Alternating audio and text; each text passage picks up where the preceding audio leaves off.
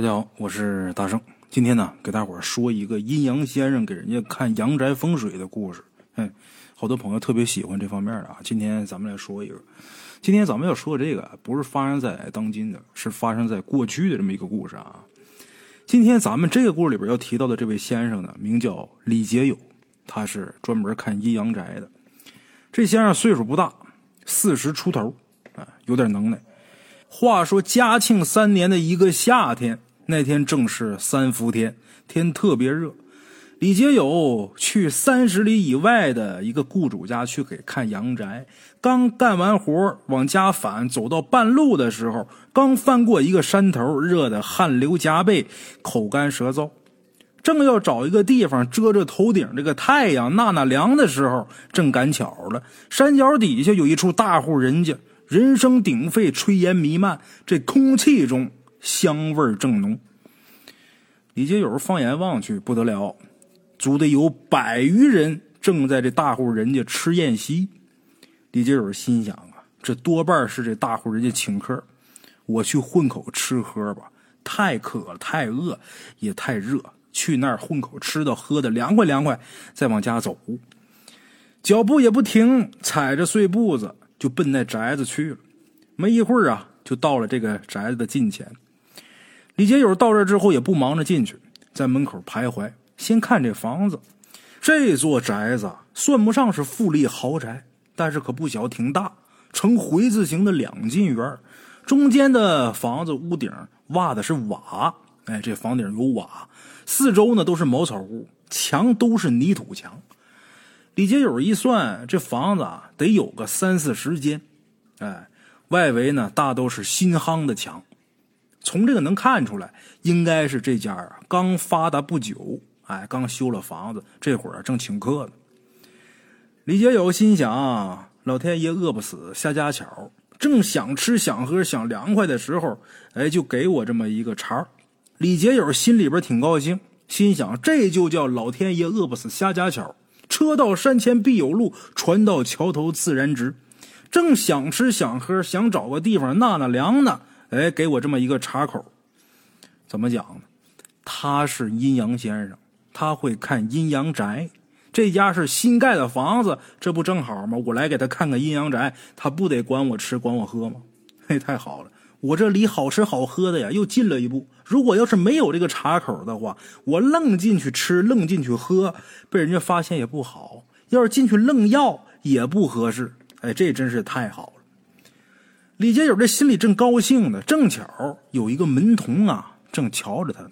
李杰友赶紧跟这个门童打了个招呼，然后跟这门童说呀：“我是一位阴阳先生，哎，你们家主人修房子之前有没有看风水？”他问这个门童，这门童很奇怪，没搭话，哎，而是直接就把他给请进去了。李杰友也很纳闷啊，按理说我一问他得一答呀，他怎么什么都没回答，直接把我让进来了呢？先进去再说吧。一进去一看，好嘛，人太多了，这院里边已经挤满了，桌上啊也没有空位了。这门童呢？也没废话，直接把他给领到这个门檐底下，支了一张小桌，直接给他上了几样小菜哎，这间房子的主人应该是靠辛劳发家的，这个家业算不上大，可还算是殷实。咱们有那么句话说的好，叫“小富靠勤，中富靠德，大富靠命”。这家能算是小康之家，算得上是小富。这个家主人呐。必定是非常的勤劳，而且必须得勤劳节俭，这日子才能过到这个水平。能看得出来，你要说光勤劳光能挣这钱呢，你能败活你也攒不下。从这个家的房子院子就能看出来这家的条件，这家的家主人是一个什么样的人。桌上摆的菜虽然不是山珍海味吧，但是在农家这得算得上是丰富了。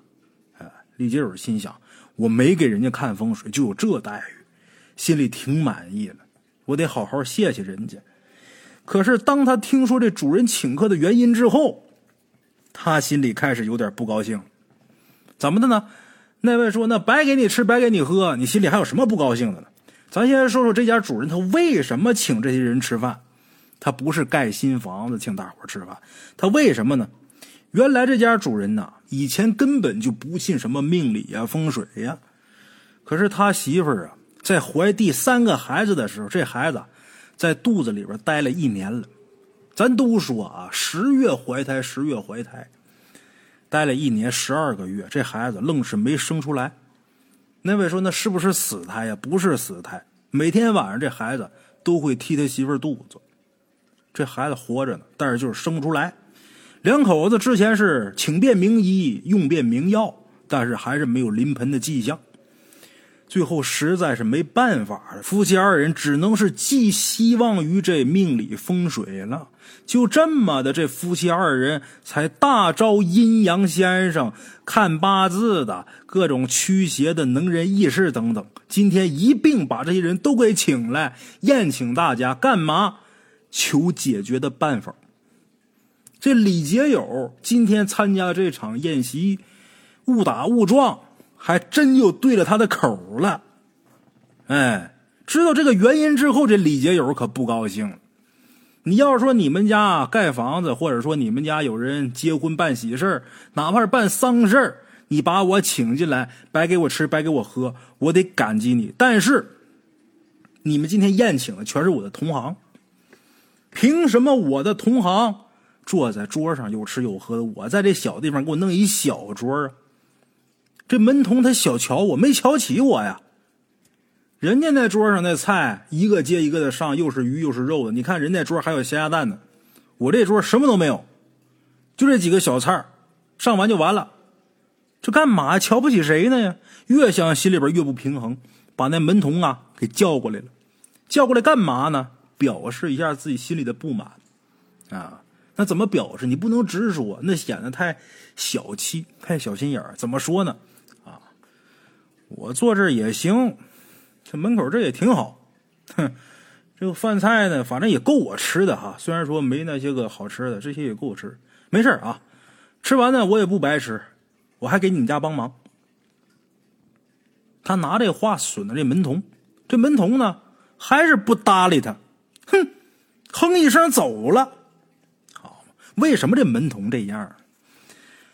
这院里现在得有百十来人在这吃喝，这百十来人里边得这么说，如果说有一百人的话，这里边得有七十个是来骗吃骗喝的，不在少数。李杰友进来的时候，这门童心里边就想，又来一骗子啊！李杰友是真有能耐，但是这门童拿他当骗子了。刚才这门童鼻子一哼，转身一走，李杰友这个心里这火呀更旺了。越想越窝火，越合计越憋气，怎么办呢？想给自己出气，露一手吧。你们家不是有事儿吗？这事儿我给你办了，不完了吗？瞧不起谁呢呀？想到这儿，把筷子往桌子上一拍，站起身就喊：“办完事儿我再吃饭，你们家这事儿我办。”他这一喊，所有来的宾客可都听见了。他这嗓门调门够高的，这家的主人呢，当然也听见了。但是听见归听见，这家主人可有点将信将疑，愣了能有那么五秒钟，然后问李杰友：“这事儿你打算怎么办？怎么解？”李杰友正了正身子，正面这家家主说：“呀，你们家这个事儿的道道就在你新修的这个院子里边，这院子的风水可说好，可说不好，需要按我的方法做一些改动才行。”说完之后，李杰友啊，抽出随身带的罗盘，四处开始测量观察。这些来吃饭的也有不少人呐，跟着李杰友一起走，一直来到一堵自西往东建的墙边上。这李杰友反复翻转罗盘，眉头紧锁，掐指心算。这会儿啊，这些吃饭的里边，有不少人心里不高兴。都有谁不高兴？大伙想想啊。这些吃饭的有不少是来混饭的，混饭的首先就不高兴，为什么？你这么一弄，咱们都没法吃了，得等你弄完之后，咱才能吃。再一个是，你说你先把这事儿给办完了，我们虽然是个蹭饭的，但是我们这张老脸往哪儿搁？人家都把事儿办完了，我们哪还有脸在这儿继续吃、继续喝？这是来蹭饭的，没能耐的；有能耐的更生气。怎么的呢？显着你了啊！我们这吃的好好的，喝的好好的，待会儿把事儿一办，这家主人还不能白了，还得给拿俩钱儿那多好啊！这饭刚吃到一半，你整这么一出，什么意思？哎，不少人都挺生气，都盼着这李杰友出丑。过了半天，这李杰友这表情豁然开朗，说呀。推倒这堵墙，主人之忧即可解。哎，就把这墙推倒，你现在啊闹心的事就没了。你们家什么都顺，你媳妇马上生孩子。大伙本来呀就生气，本来就盼着他出丑。那些来混饭的有不少啊，手掐着酒盅，这酒现在上不来，没法喝。那位啊，俩眼睛溜直盯着厨房那锅包肉呢。让他这一闹，那锅包肉就上不来，馋的直淌哈喇子，都烦死他了。哼，他一说把墙推倒，主家的事就能迎刃而解，大家伙就不少不信呢。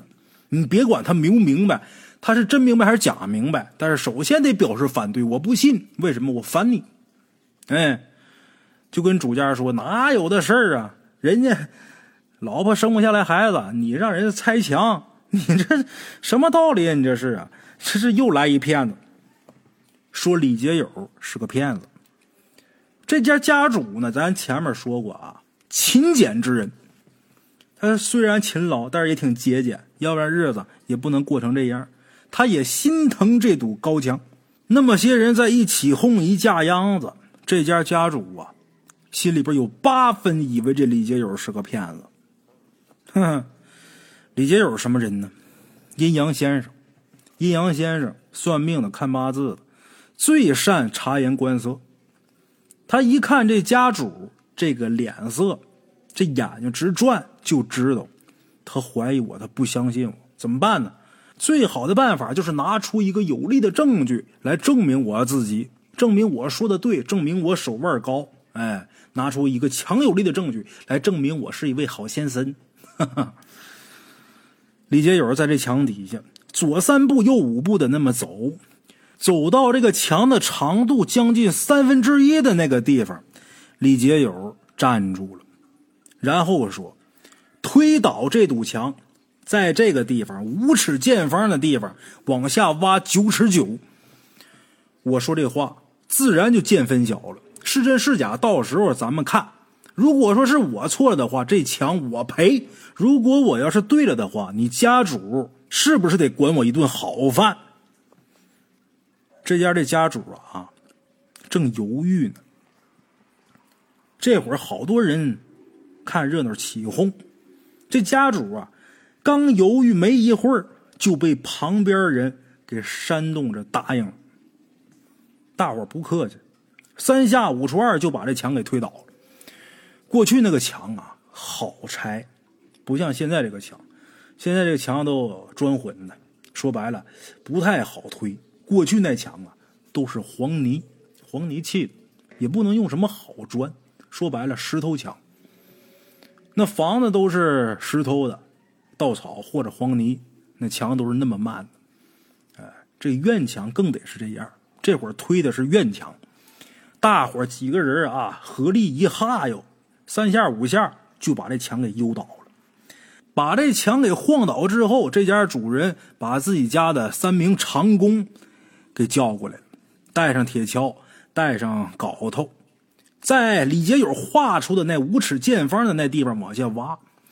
大伙都想尽快看看，到底是下边有什么，到底能不能挖出来什么。好多人呢都以为这李杰友啊是胡说八道，都等着看他出丑呢。着急看他出手，所以呢，帮忙地土的，哎，干累了给地查的。这么说啊，这九尺九深，这仨人干不到一炷香的时间就挖到九尺九。哎，挖到九尺九的时候，就见有那么一个石人骑着一个石马，手里边提着一杆红缨枪，看这东西啊，造型特别威武。大伙一看这个，都挺吃惊。刚才挖土的时候，大伙都看见，这土不是被人给松过的土，不是说挖完坑把这东西埋下去之后，然后这土啊又回填的，不是。这地方这土层一看跟旁边的土层是一样的，等于说这玩意儿不一定在地底下多少年了，或者说是地底下长出来的。那么这李杰友他怎么能知道？真挺神呐！大伙都挺吃惊，这目光啊。从打想看他笑话，就变成崇拜了。人就是这么奇怪的生物啊！所有人的目光全都投向李杰友。李杰友跟人家家主说：“现在看见的这个骑着石马的石人，手里边攥着一杆红缨枪的这个，这是你大儿子的地相。看这个地相的架势，将来你大儿子能当个将军。但是你起的这个墙，把你们家儿子这运势给压住了。”你其他两个儿子也个顶个都是有天大的本事，可是也被这墙给压着。你们家老三，现在你媳妇肚子里边这孩子就是被这个墙给压的不能出世。李杰友这一番话，把这家家主给听得又惊又喜。啊，我这大儿子能当将军？哎，我这儿子还真是天生力气大，八岁就能举锤。先生说的。倒像是应了，哎，就在这时候，人群当中出来一位老先生。这老先生是看八字、批八字的先生。他说：“我来看看大公子的八字面相。”赶紧把孩子给找出来之后，又要了孩子的生辰八字。这老先生掐指一算，这一推，点点头，果然是个将军之才。大伙这时候都拍手叫好。都说李杰有好本事啊！门童赶紧给上好酒好菜，李杰友也接了好酒好菜接过来，督促这长工，就这家主他们家这几个长工，赶紧把这坑回填了。这家这家主啊，想看看自己二儿子和三儿子的前程，想请李杰友指教指教，得怎么看呢？李杰友说呀，往这里边。现在不是挖九尺九了吗？往下再挖三尺三和六尺六，就能看见你二儿子和你三儿子的前程。但是万万不能再往下挖，为什么？这叫天机不可泄露。李杰友一直到看到主家这仨长工把这土回填完了之后，他才回到桌上吃饭。吃的什么？喝的什么？这主家啊，怎么敬酒？大伙怎么推杯换盏？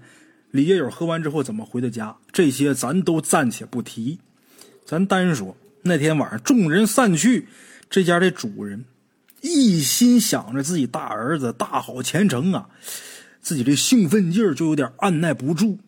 咱们家还能出将军呢？嘿，我大儿子有能耐呀！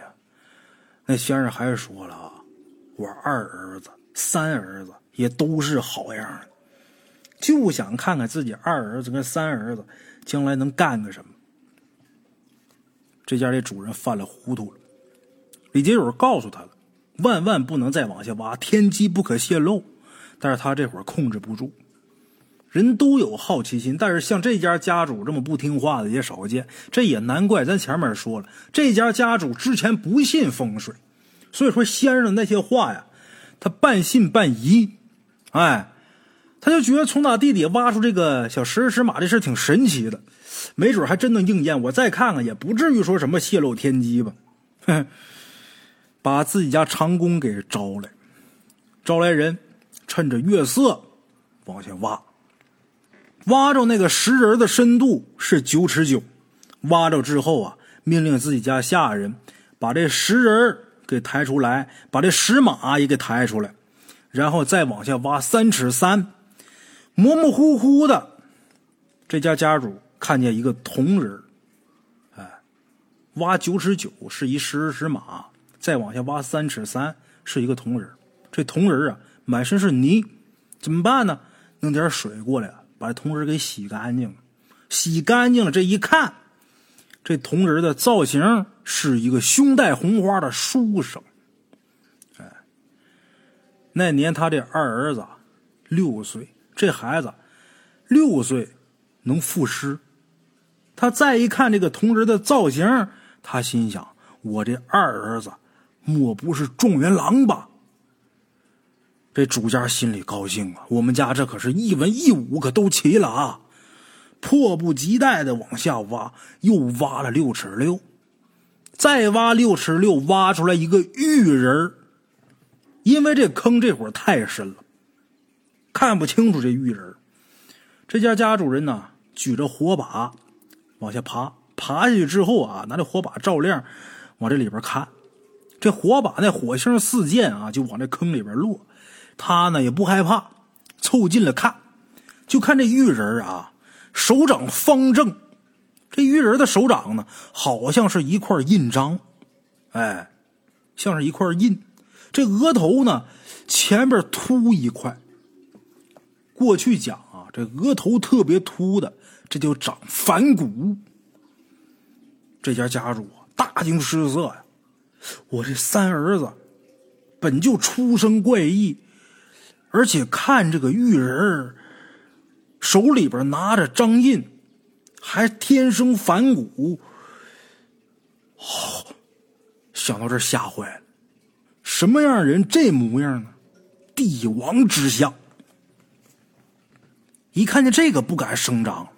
你看你家里边出个将军，家里边出个状元，那都是光耀门楣的事但是你要说你们家要出皇上，你要招灾。你不管是将军也好，还是状元也罢，那都是给皇上打工的，那都是服务皇帝的，都是给皇帝办事的，给皇帝打工的。但是你说你们家要出皇上，你那叫倒反天罡，你要造反呐，那可是诛九族的罪过。一看见这个，可不敢声张，赶紧叫人把这土回填，就当什么都没发生。啊，他把土往回一填。当什么事也没有发生，岂不知天机已经泄露。李杰友之前已经再三提醒，不能再往下挖，否则的话泄露天机。他非得往下挖，这就叫命里实在不该得。咱们简言结说，时光荏苒，这一晃二十年后，这家家主呢已经老了，岁数大了。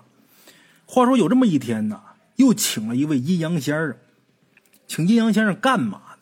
这回请先生是给自己大儿子看阴宅。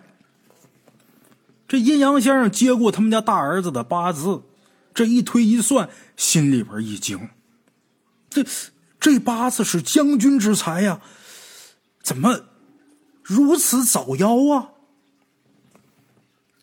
你们家孩子应该是个将军，怎么这么早就死啊？啊，这家家主。他大儿子没了，晚年丧子，这事儿对他打击挺大的，这精神越来越差。被阴阳先生一说，他想起来二十年前的事儿，他把二十年前就刚才我前面我说那些事儿啊，又跟这先生又学了一遍。这先生听他说完之后，就问：“你们家大公子可是坠马而亡啊？”这家家主听完之后啊，直挑大拇哥。先生好本事，我大儿子确实是在外征战还朝的时候落马而亡。先生您有能耐，我希望您帮我看看我二儿子和三儿子如何。这阴阳先生连叹三声，起身要走。这家家主知道，肯定是还要有什么事儿。那么大岁数了，咣当给这阴阳先生跪下了。请先生明示。那么大岁数给自己跪下，这先生也招架不住，说呀：“嗨，事已至此，没有办法挽回。我把这事儿的前因后果跟你说说，至于结果能不能改变，那就看造化了。原来呀，二十年前那姓李的先生挖出那个地象，那就是泄露了天机。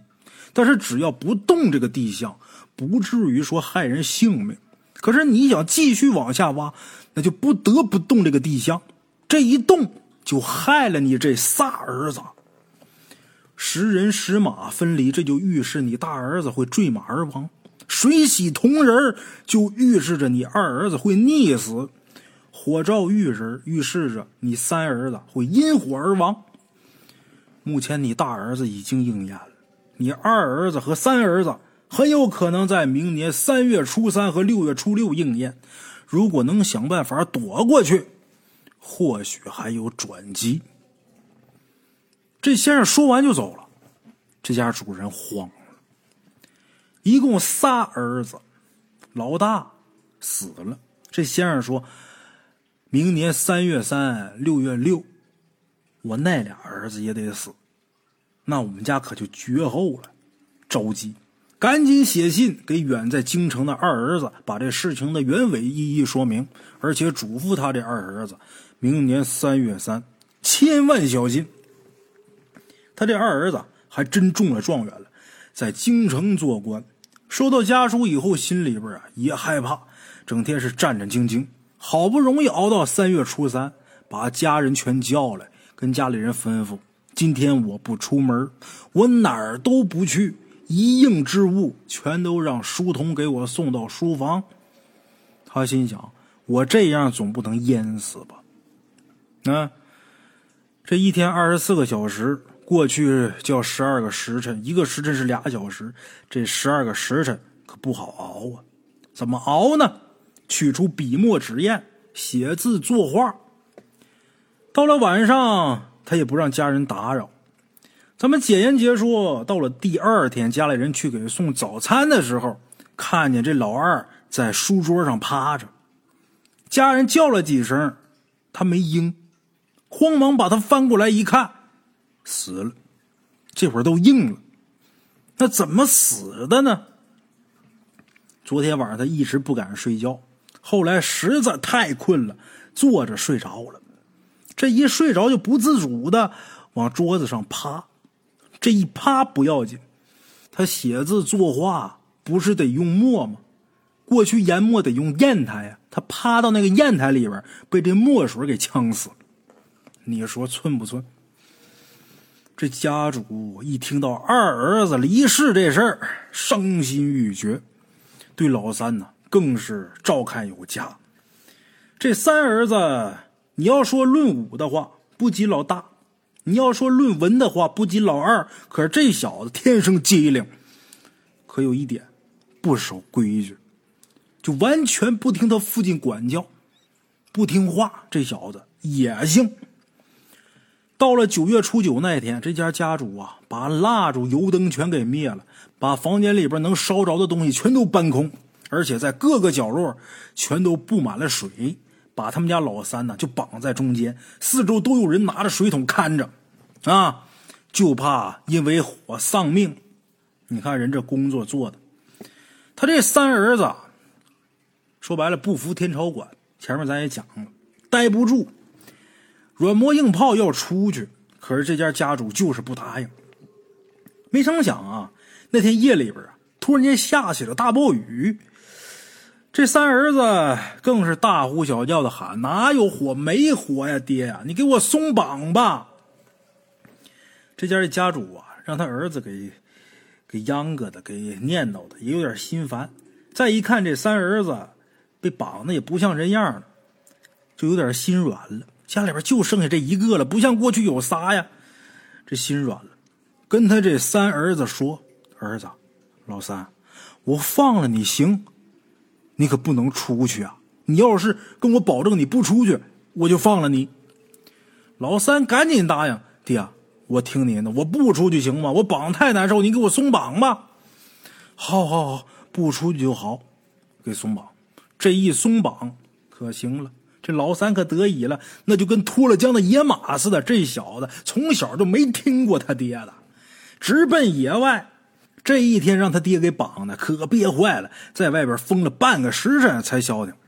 正要回家呢，这雨呀越下越大，老三呢只能在树底下躲雨。但是未曾料到，这会儿天已然入秋了，九月初九吗，怎么会有这么大的惊雷？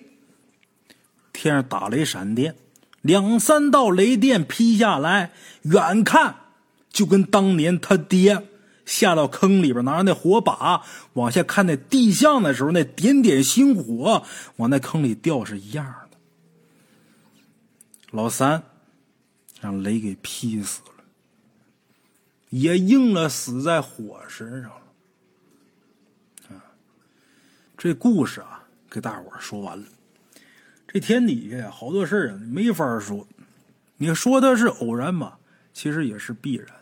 好多东西啊，似乎早就已经注定啊。好了啊，今天咱们这个故事啊，就说到这儿。在节目的最后呢，呃，有这么个事儿，大圣啊，得给大伙儿说一下。我微信里边啊，有这么一位听众，呃，之前呢，家里边攒下了不少文玩啊。以前年轻没结婚的时候，手里边有闲钱，没少买。这哥们儿是北京的，什么琥珀蜜蜡呀，这些个呃比较贵的东西啊，买了不老少。现在呢，结婚成家以后呢，用钱的地方比较多，所以这些东西啊，在手里边放太多了也不合适。想要往出卖一卖，变变现，回回血啊。他圈子呢不大，所以能卖出去的东西啊也是寥寥无几。我这个有这么些个听众捧这故事啊，咱这播放量也都还挺好的，有不少人能听得到，所以他就找到我，就说：“大圣啊，你能不能帮我卖一卖？”我说：“我帮你卖，我也不知道你的东西怎么样，啥东西啊？我帮你卖倒行啊，你那玩意儿要是假的呢，那怎么办呢？”他说：“这样，大圣，我把我要卖的这东西我给你寄去，你看看，你你你看东西行你卖，不行就算了。就这么的一股脑的把他那些东西啊都寄我这儿来了，可有不老少啊！这琥珀蜜蜡呀，还有紫罗兰的翡翠呀，各式各样的这些东西都挺好的。我看啊都是真的，都不错，而且价钱啊挺便宜的。说白，大圣我喜欢文玩，我愿意研究这些东西，它的价钱还真就不贵，特别好。”嗯，我也是跟人说，我能尽力帮你卖多少就卖多少，实在后边卖不出去的，我打包再给你寄回去。我能帮你就这么多了啊！今天呢，特意在故事里边提一嘴，有喜欢这些东西的呢，可以微信私信我啊。这会儿买呢，买这些东西就算是捡便宜了，他这确实是挺合适的啊。有想要的呢，那个就加我微信啊，我微信一般的听众都有，有喜欢的呢就跟我要图片、要照片，我给大伙看看啊。我这故事啊，这哥们儿也能听见啊，就是找我帮忙卖，这哥们儿也能听见。呃，最后能卖出去多少，或者说能不能卖出去，那我也不好说。反正我是尽力了啊，哥们儿。好了啊，咱们今天呢就到这儿，下课。